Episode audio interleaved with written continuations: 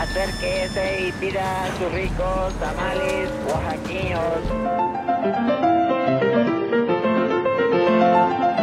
¿Quién dijo que la historia de México no podía contarse de forma entretenida?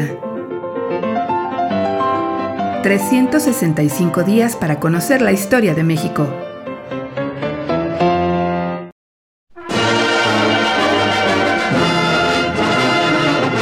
Miércoles. Al grito de guerra. Elecciones.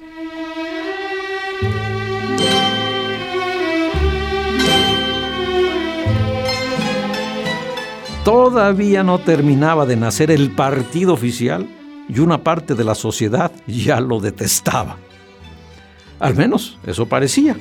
Cuando algún lector revisaba un diario de sátira política, que se llamaba Entrón y Vacilador, que en 1929 circuló como periódico para matar los piojos del PNR, siglas que identificaban al partido de la familia revolucionaria. Era un año electoral y a pesar de los esfuerzos del presidente Portes Gil, el candidato oficial Pascual Ortiz Rubio no levantaba ni el polvo en su campaña, y menos aún frente al prestigio de su contrincante, el célebre José Vasconcelos. Sí que Ortiz Rubio no había surgido del trampolín de gobierno o de la deshonrosa cartera de Hacienda, sino de una modesta embajada sudamericana. Desconocido para muchos, su personalidad era tan insignificante que en su futuro se veía como un títere del jefe máximo, Plutarco Elías Calles, y no como el señor presidente. La sabiduría popular pronto encontró un cruel apodo para don Pascual. Le llamaron el nopal, que es que por baboso.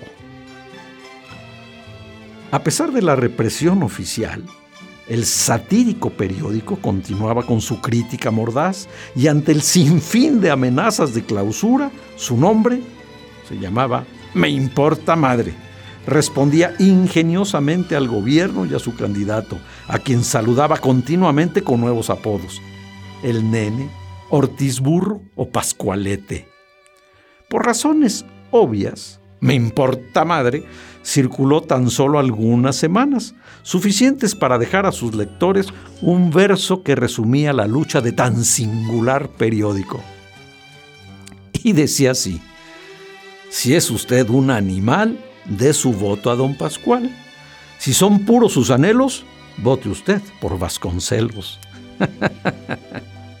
Elecciones al grito de guerra.